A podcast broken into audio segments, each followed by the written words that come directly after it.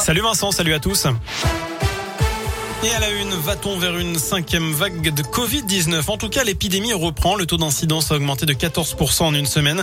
44 départements sont au-dessus du seuil épidémique, dont le Rhône et l'Ain, avec respectivement 54 et 55 cas pour 100 000 habitants, mais aussi la Haute-Loire qui est à 83.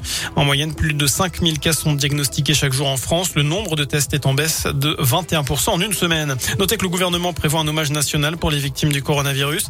Il pourrait être organisé un mois avant la prochaine élection présidentielle en mars 2022, deux ans après la date du premier confinement. Dans le Rouennais, situation improbable, une infirmière de Violet a été suspendue pour défaut de vaccination le 15 septembre dernier.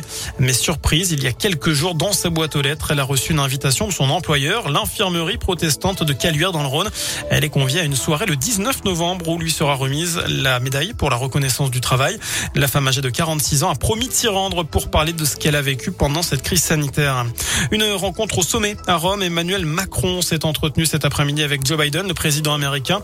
C'était leur première rencontre en personne depuis la crise autour du contrat des sous-marins. C'est l'avenir qu'il faut regarder. Voilà ce qu'a commenté notamment Emmanuel Macron. Les sports du basket ce soir en Pro A. La chorale de Rouen va donc tenter de retrouver la victoire. Ce sera à domicile face à Cholet à 20h. Et puis en Pro B, Saint-Chamond accueille Antibes à la même heure. Du football aussi avec la Ligue 1. Coup d'envoi de la 12e journée ce soir avec un choc entre le Paris Saint-Germain et Lille à 21h. Demain, Santé sera à Metz à 17h. Les Verts sont derniers, les Lorrains avant-derniers. Toujours en foot, grosse journée de Coupe de France. Demain, ce sera le sixième tour pour cinq clubs de la Loire et deux clubs de Haute-Loire. Vous retrouvez entre autres Andrézieux-Boutéon à l'extérieur contre Marbeau à 17h. Le Puy Foot qui se déplace à Saint-Flour dans le Cantal à 18h. Et enfin, le choc entre Saint-Chamond, club de Régional 2 et le FBBP, club de National. Là aussi, c'est demain à 18h. Voilà pour l'essentiel de l'actu sur Radio Scoop. Passez une très bonne soirée et un très bon week-end. Merci beaucoup Sébastien.